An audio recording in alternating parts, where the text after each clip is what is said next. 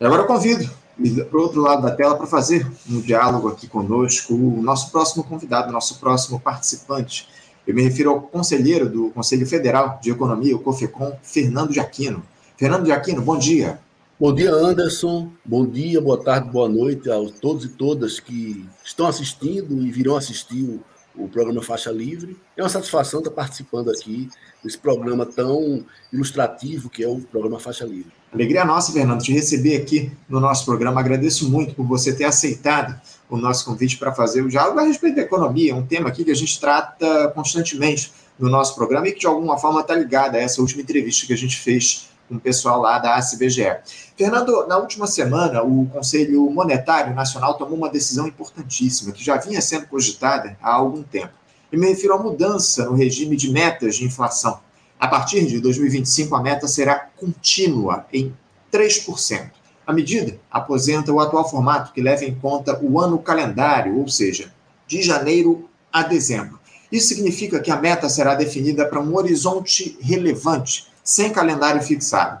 O anúncio foi feito pelo ministro da Fazenda, o Fernando Haddad, e a intenção do governo, Fernando, é padronizar essa meta, já que o modelo, aliás, já que o mundo inteiro utiliza esse modelo de meta contínua, apenas o Brasil e a Turquia, se não estou enganado, utilizavam ou utilizam esse do ano calendário. Ela será considerada, a meta será considerada cumprida se estiver em um intervalo de 1,5 ponto percentual para mais ou para menos desses 3% estabelecidos. Fernando, eu gostaria que você explicasse aqui aos nossos espectadores as vantagens dessa mudança no regime de metas de inflação para o país, se é, se é que há vantagens, evidentemente, o que é que muda de fato. A palavra é sua. Então, é, Anderson, é, a gente tem primeiro é, saber é, se esse valor de 3% é um valor adequado ou não, né? Então, assim, é um consenso geral que a inflação ela precisa ser é, baixa e estável, tá? Por que não zero, né? Então, a gente precisa é, acomodar alguns choques é, de, pequeno, de pequena magnitude, quebra de safra, um aumento do preço de um componente importado, né? Algum setor da economia que esteja com a demanda pressionada, né? que, não, que a, não esteja conseguindo ser atendida a demanda. Né? Aí, por exemplo, para as pessoas entenderem melhor, né? assim, nos últimos anos houve um crescimento da, das pessoas que criam pets, né? um crescimento enorme né, nos últimos anos. Então, inicialmente, a, os produtos para PET não estavam em quantidade suficiente ao que se era demandado. Então, aquilo dali causa um, um, aumento de preço temporário e aquele setor depois é, se redimensiona. Né? Então, é, esses choques eles vão é, exigindo é, uma inflação residual. Né? Se a gente, se a gente é, tiver uma meta zero, vai ter que até baixar forçadamente o preço em outros setores, né? é, causar um estresse em outros setores para manter em zero. Então, a gente mantém esse, esse nível é, residual. Agora, a primeira pergunta é: 3% é um bom nível, né?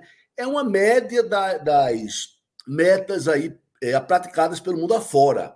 Só que a gente, no Brasil, a gente, na, na minha opinião, e na opinião de vários, precisaria de uma, de uma meta um pouco mais elevada em função da inércia inflacionária, né? Então a gente tem uma inércia inflacionária aqui no Brasil que é bem mais forte do que é, no resto do mundo, né? A gente teve aí um período de altíssima inflação e os preços eram reajustados automaticamente com base na inflação anterior, e isso até hoje se mantém bem mais do que nos outros países, né? Então, é, é, os formadores de preço eles estão sempre olhando é, preocupados se o preço dele está defasado ou não, não é se eles estão perdendo ou não, uma preocupação é, exagerada, mas que ela existe e isso impulsiona a inflação é, e mantém a inflação no patamar maior. Então, é, primeiro ponto, 3% me parece um valor, uma meta baixa para o Brasil. Aí, o segundo ponto é essa questão é, da, da, meta contínua né, em relação à, à meta calendário. Então, isso, isso de fato é um avanço, tá? Isso é, é, pode ser muito, muito positivo, pode ajudar muito no, no controle da inflação. É, na seguinte coisa, né? É, como você falou, ano calendário, de janeiro a dezembro, que a gente tinha que ter aquela inflação. É, então, se você tem um, um, algum choque de oferta, alguma coisa que impulsiona a inflação, então o Banco Central tem que se esforçar para trazer para a meta dentro daquele ano calendário. Então, ele vai ter que desaquecer muito a economia, outros preços vão ter que cair para poder compensar aquele aumento, né, aquele choque, dentro daquele, daquele período Bem, é, caiu e voltou. É, enfim, é, Agora, com essa meta contínua, aí você tem uma forma de separar um pouco as coisas, né? A gente tem assim, a inflação, ela vem por dois caminhos, né? Ela vem quando a demanda é superior à capacidade que a economia tem de atender, né? De produzir para atender. Aí tem pressão de demanda, né? Que chama. E temos também os, os choques é, de oferta, tá? A gente tem é, vários choques, pode ter é, inflação importada, pode ter algum item estratégico, como é, combustíveis ou energia elétrica, que subiu muito acima da inflação. Né? Então, para isso, o Banco Central ele não tem um, um instrumento para enfrentar isso adequadamente. Então, se eu faço uma meta contínua, a gente ainda vai regulamentar essa, ainda ver como, como vai ser as regras detalhadamente. Mas existe a possibilidade, eu espero que, que seja bem regulamentado, para que o Banco Central ele possa se dedicar ao controle da demanda, tá? Então, compatibilizar a demanda com a capacidade produtiva ao longo do tempo. Então, o que, o que ficar é, acima ou abaixo, ele vai ter que explicar. Olha, isso aí foi por causa de choques de oferta. É, não foi é, que a gente deixou a demanda subir além da capacidade produtiva. E, e, e, o que se faz com o choque de oferta? A gente tem como combater? O Banco Central não, porque o Banco Central tem instrumentos de taxa de juros e alguns outros complementares. Mas a gente tem, é, o governo federal ele pode fazer muito para combater esse choque de oferta. A gente tem aquela questão dos estoques reguladores, né, que está sendo re reestruturado, que foi deixado de lado do governo passado. A gente tem imposto de importação e exportação que pode ser calibrado para compensar né, aumentos externos de preço, para não, não, não ser transmitido para aqui, para dentro da economia brasileira. A gente tem preços controlados pelo governo que podem ser controlados de forma mais adequada, como a questão da Petrobras, né, que aquela paridade de preços internacionais que sufocava aqui o preço interno, que já, já foi, é, é, é enfim, é superada, né, foi alterada para ser, ser feita uma precificação de, de de uma forma mais adequada. A gente tem como investir em formas mais baratas de geração de energia elétrica, energia eólica, energia solar, né, para que também não, não, esteja dependendo dessa questão de estiagem, de chuva, para poder ter, ter choques né, de, de preço, tarifa de energia elétrica.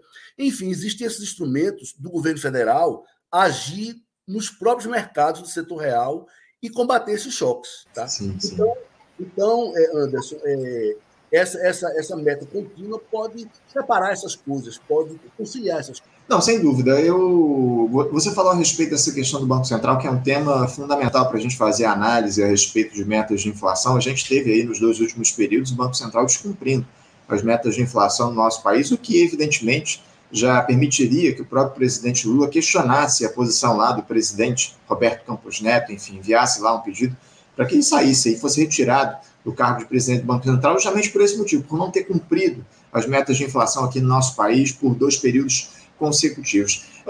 Nesse sentido, o Fernando, em relação ao Banco Central e a definição da taxa de juros, da taxa básica de juros aqui no nosso país, essa mudança no regime de metas de inflação, de alguma forma, reduz a pressão sobre a Selic, na tua avaliação?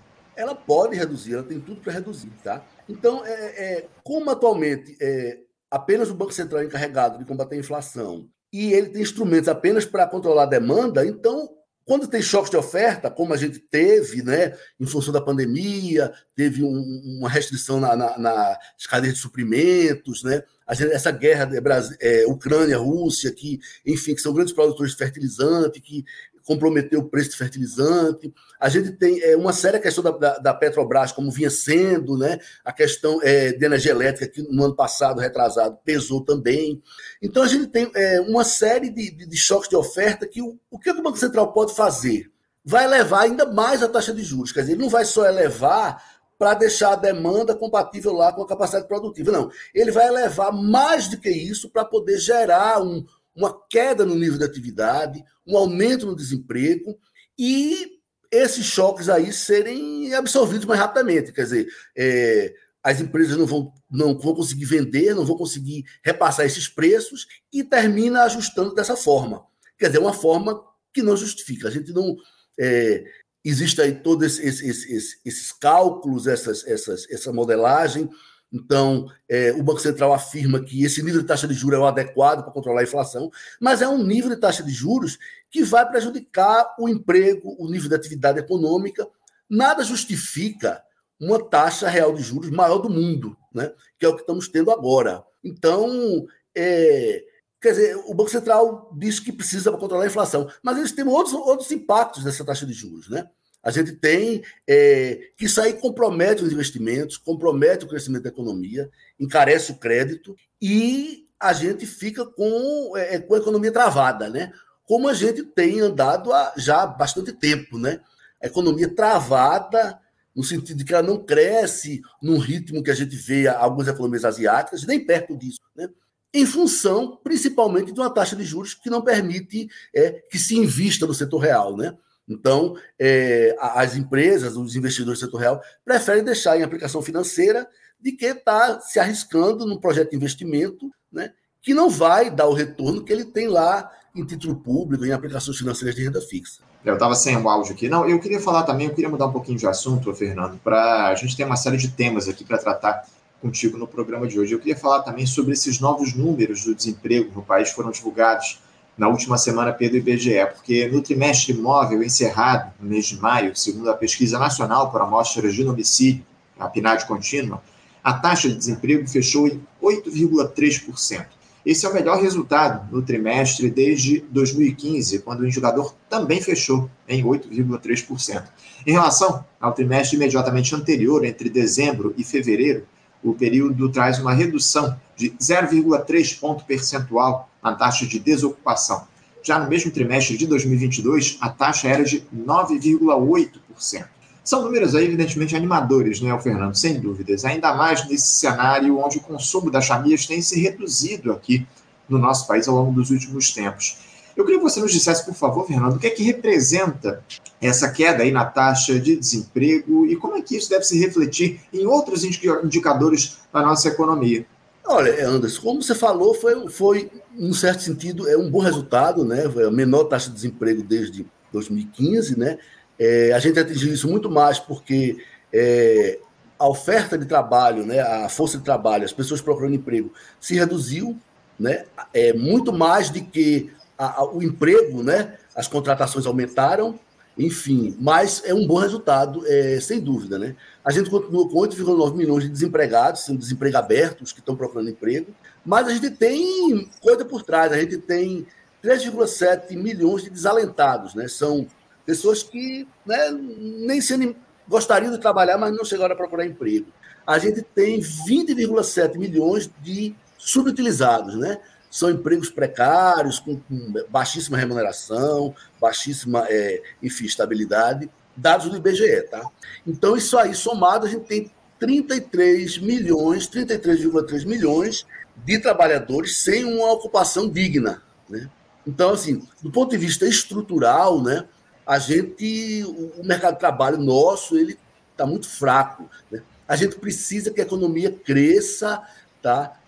Cresça de um modo a gerar emprego para ir absorvendo ao longo do tempo esse, esse, todo esse contingente de pessoas mal ocupadas, né? sem uma ocupação digna. É, então, isso é uma questão é, mais é, gradual do longo prazo. Mas, assim, no curto prazo, de imediato, foi um bom resultado. Tá? Uhum. Então, se a gente olha, é, a gente, uma forma de a gente avaliar é comparar com um período que foi muito bom na economia, é, que foi o período dos anos 2012, 2013 e ainda 2014. Então, se a gente compara, a gente vê que a quantidade de pessoas é, ocupadas, elas cresceram em relação a esse período, que já era bom, tá? que estava economia bastante é, aquecida, cresceu até acima da população. Quer dizer, de certa forma, nós absorvemos esse contingente aí que fica é, de lado, né, que fica é, desocupado, porque a gente, os empregados cresceram acima da população. Né? Então, outra coisa, assim, a questão do poder de compra do, da massa salarial também subiu acima da população, né? em relação a um, um período bom, tá? não é em relação ao período ruim, ao período bom, ao período é, de boom que tivemos em 2012, 13, 14. Então, hoje, nós estamos com uma massa salarial, em termos reais, o poder de compra dela subiu mais do que a população nesse período. Né? Gente, as coisas tudo precisa subir porque a população sobe. Subiu acima da população, quer dizer, tá, tá bem, né? Em princípio. Agora, é, Anderson, uma coisa curiosa, você falou para linkar com outros indicadores, é, uhum. a gente tem o volume de venda no varejo ele não subiu em relação a esse período bom que a gente está falando, 2012, 2014. Então, nós estamos com o mesmo volume de venda no varejo, apesar da renda dos trabalhadores, em termos reais, ter subido. Ah, por que isso? Qual o mistério? O crédito muito caro, tá? Então, o crédito ao consumidor ele está é caríssimo em função dessa taxa de juros. Então, você vê, essa taxa de juros ela trava. Ela trava tanto os investimentos como trava o consumo também que por sua vez trava os investimentos, né, porque não vai ter é, é, é para quem vender. Então, se a gente olhar, a gente vai ver que teve uma queda grande é, nas vendas de automóveis e motos, né, que depende do crédito, né, dados também de pesquisa do IBGE, tá? A produção industrial caiu muito também desse período bom que eu falei para agora. Construção civil caiu muito também, que depende de crédito também, a é, compra de habitação. Então a gente, a gente ficou nessa situação de que a economia está travada, travadíssima, tá? em função dessa taxa de juros. É, o, quem cresceu no Brasil, Fernando, lamentavelmente nesses últimos tempos só foi o agro. Só o agro cresceu aqui no país, de acordo com o que a gente tem observado aí, os números recentes aí que foram divulgados do Produto Interno Bruto para o primeiro trimestre do ano, a gente viu aí um crescimento exorbitante do agro, que acabou levando aí, fazendo com que o PIB ficasse acima do que era esperado. Mas é, eu, a gente vai fazer um rapidamente daqui a pouco esse, esse debate a respeito do agro, de, do, do, que, do que significa o agronegócio aqui no nosso país, mas antes eu queria falar um pouco mais a respeito, investir um pouco mais nessa discussão sobre problemas que a gente teve aí com a divulgação também desses resultados recentes do desemprego, algumas preocupações, né? Você já citou algumas, mas a gente teve também um aumento do número de pessoas saindo do mercado de trabalho nesse período que foi colocada aí a pesquisa do IBGE. Segundo a PNAD contínua, a população fora da força de trabalho cresceu 0,6% ante o trimestre anterior e 3,6% versus o ano passado, chegando a 67,1 milhões de pessoas. Isso significa 382 mil pessoas a mais no trimestre e 2,3 milhões de pessoas no ano. Além disso, o Fernando, o número de trabalhadores precarizados, informais, sem carteira assinada, ainda é altíssimo. 38,4 milhões de brasileiros, o que representa 38,9% da força de trabalho. Fernando, também te preocupa esse cenário de elevada precarização aqui no nosso país? O que, é que o governo Lula pode e deve fazer para criar vagas de trabalho com carteira assinada por aqui? É, a, gente vê de fato né, uma situação no Brasil muito preocupante dessa é, é, precarização, né? que ela aumentou, aumentou em função de um, um, programa econômico de desmonte de instituições, né, de livre mercado irrestrito, né?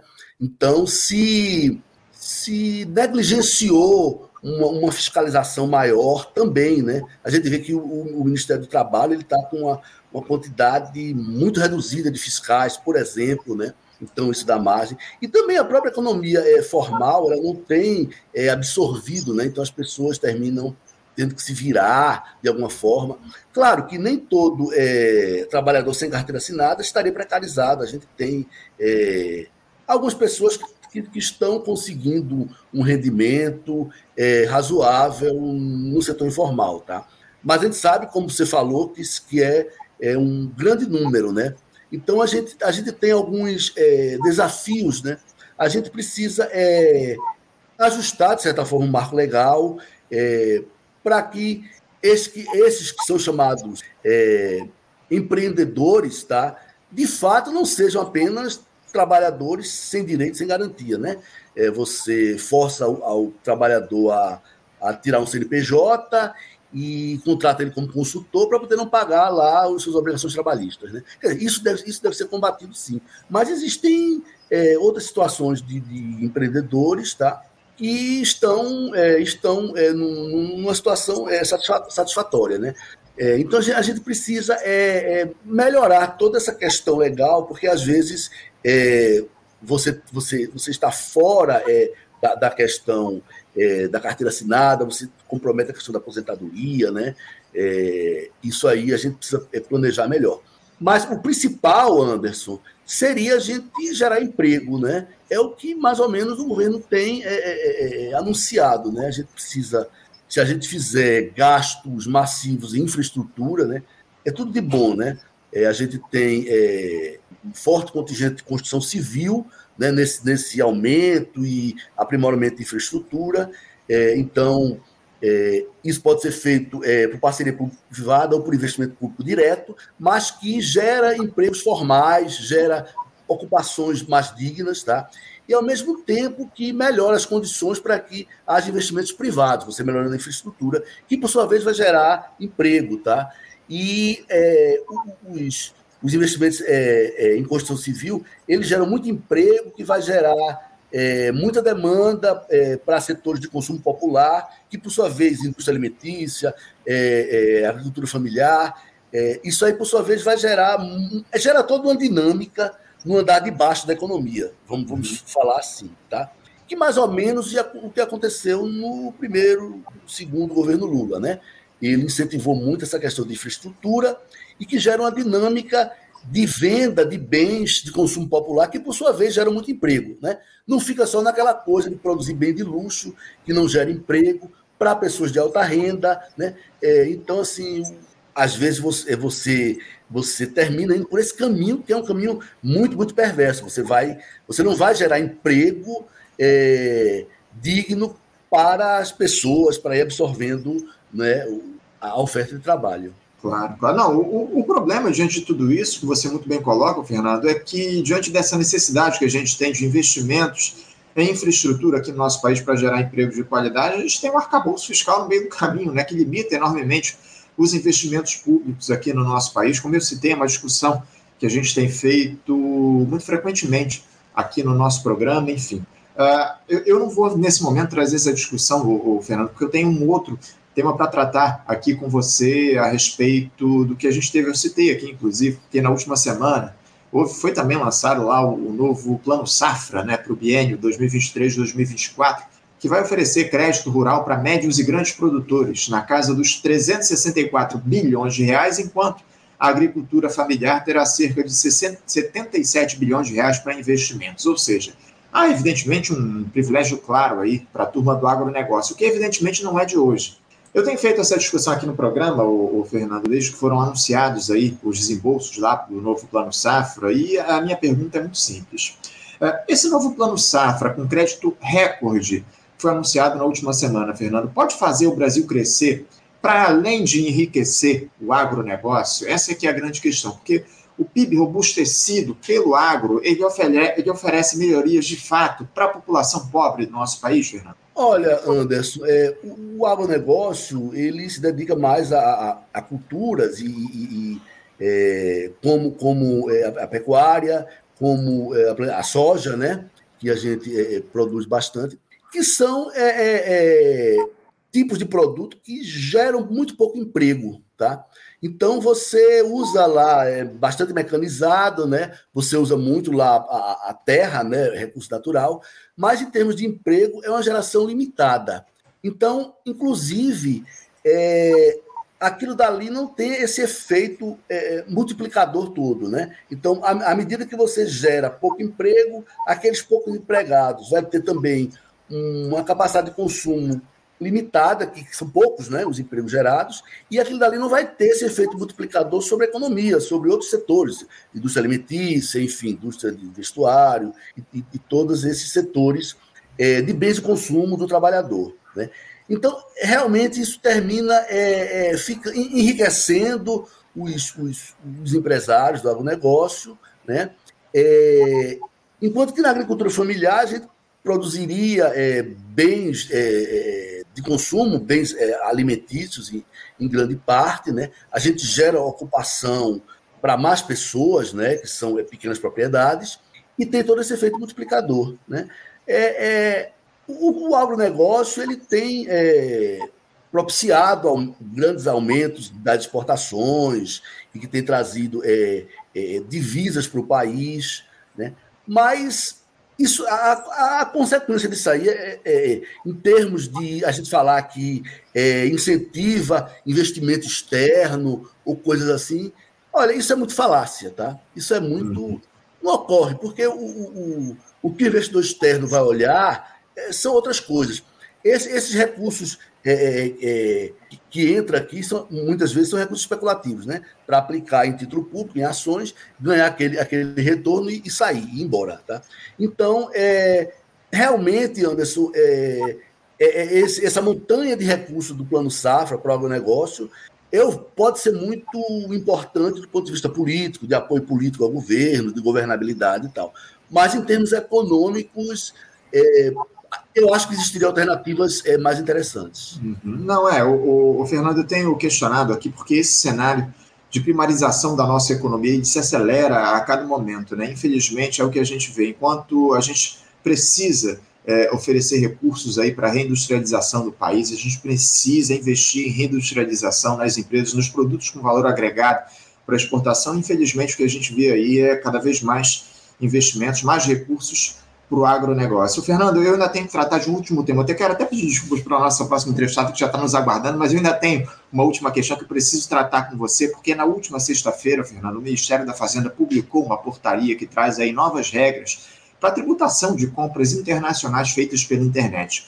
O governo decidiu deixar de cobrar o imposto de importação sobre compras até 50 dólares de empresas que aderirem voluntariamente ao programa Remessa Conforme da Receita Federal. Para se valer da isenção, a própria empresa deverá recolher o imposto sobre a circulação de mercadorias e serviços, o ICMS, que é o tributo estadual. Esse tema, inclusive, veio à tona, Fernando, depois de uma tentativa lá do governo federal de taxar varejistas chineses que usavam uma brecha da Receita para vender os seus produtos no Brasil sem pagar impostos. Para driblar o fisco, essas empresas usavam uma permissão de envio sem tributos de encomendas até 50 dólares entre pessoas físicas, forjando uma encomenda entre conhecidos. Só que esse anúncio do governo federal da última semana, Fernando, provocou uma enorme grita aí dos varejistas aqui no Brasil, Dizem aí que essa medida pode levar ao fechamento de lojas e a um cenário de forte desemprego. Essa preocupação das empresas varejistas nacionais é legítima, Fernando, na tua avaliação? Você vê mais vantagens ou desvantagens nessa isenção de impostos de importação sobre compras de até 50 dólares aqui no Brasil? Olha, Anderson, eu tenho acompanhado isso não tão de perto, não tão em tanto detalhe, tá?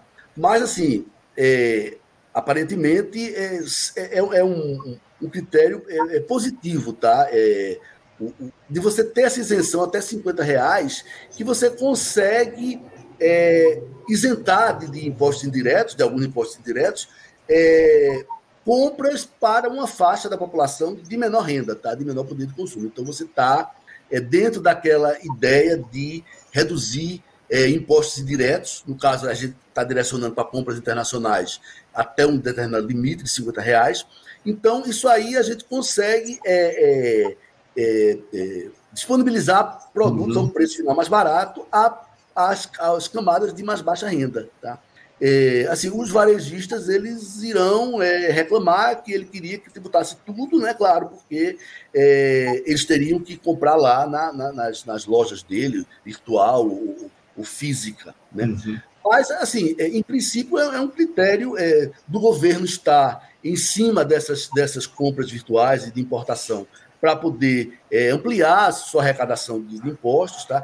É, inclusive para dar uma igualdade não é, de, de da, da, venda das lojas físicas e vendas virtuais de empresas nacionais às externas, tá? É, dá uma, uma igualdade, tá? não dá vantagens a, a empresas externas uhum. de vender isso, mas até 50 reais é uma medida de caráter também social, de você Sim. reduzir a carga tributária sobre compras menores que são feitas uhum. por pessoas de renda menor. Tá? Então, assim, é, como eu disse, eu não estou acompanhando no detalhe, mas em princípio me parece bons critérios isso aí.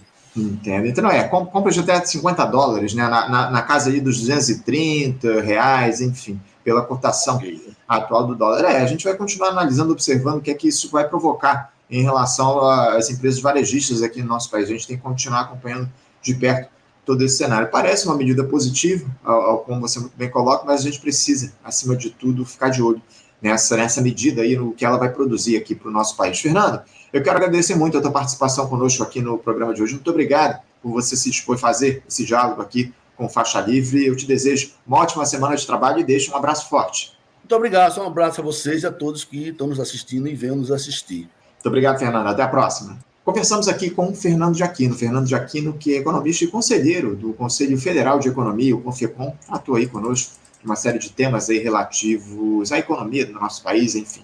Tivemos aí na última semana aquele anúncio da mudança das metas de inflação para o país a partir do ano de 2025 pelo Fernando Haddad, um tema importantíssimo, e o Fernando dialogou aqui com a gente a respeito disso no nosso programa de hoje. Você, ouvinte do Faixa Livre, pode ajudar a mantê-lo no ar. Faça sua contribuição diretamente na conta do Banco Itaú, agência 6157, conta corrente 99360, dígito 8. Esta conta encontra-se em nome do Sindicato dos Professores do Município do Rio de Janeiro e região, o Simpro Rio, uma das nossas entidades patrocinadoras, mas seus recursos são destinados exclusivamente para o financiamento do nosso programa. Você pode fazer sua doação de qualquer valor, utilizando também a nossa chave Pix que é ouvinte@programafaixalivre.com.br. Sua contribuição é fundamental para a manutenção desta trincheira progressista no ar.